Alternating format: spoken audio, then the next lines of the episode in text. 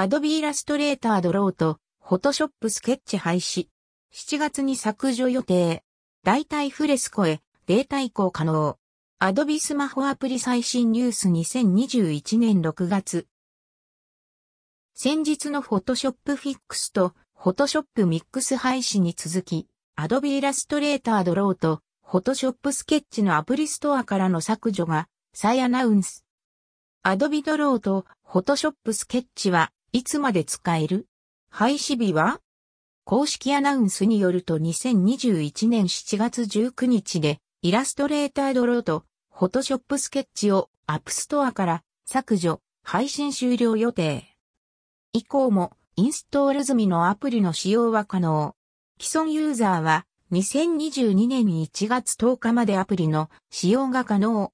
サポートに関しても同日まで対応予定。その後は終了という記載があります。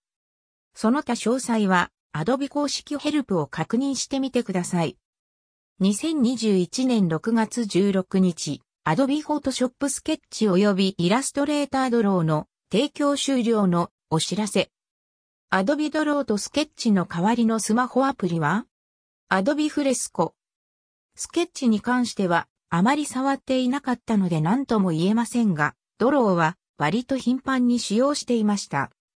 アドビがフレスコを発表した際に併用して使用するようになり、そこまで違和感なく使えるんじゃないかと思います。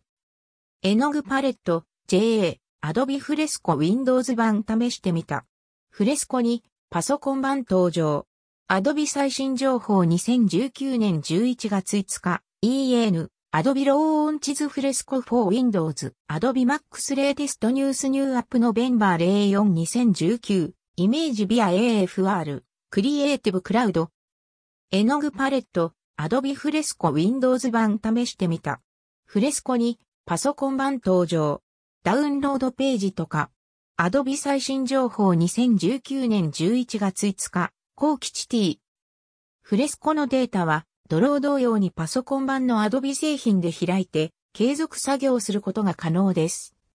デザインやクリエイティブ用途に使用する方は、全部入りの A、CC コンプリートプランがおすすめ。ただし、難点も？ファイル管理的な話で、ドロー廃止に関しては、以前にアプリ内通知、か何があり、個人的にはすでに AFR への移行を進めていました。Adobe ドローのファイルフレスコから開くとき中身見えなくて、地獄、W せめてディレクトリ名ちゃんとつけて、ジャンルでまとめようと思ったけどファイルの移動もできない？どっかでできるんだろうか？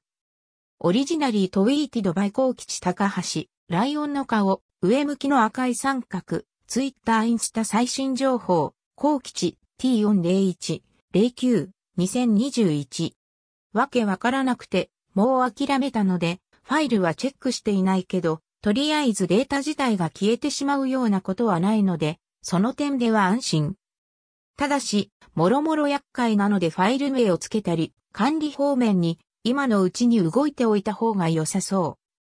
事前告知時フレスコ移行したけどファイルどこあるかわかんない。オリジナリートウィーティドバイコー吉高橋、ライオンの顔、上向きの赤い三角、ツイッターインスタ最新情報、コー吉 T406、26、2021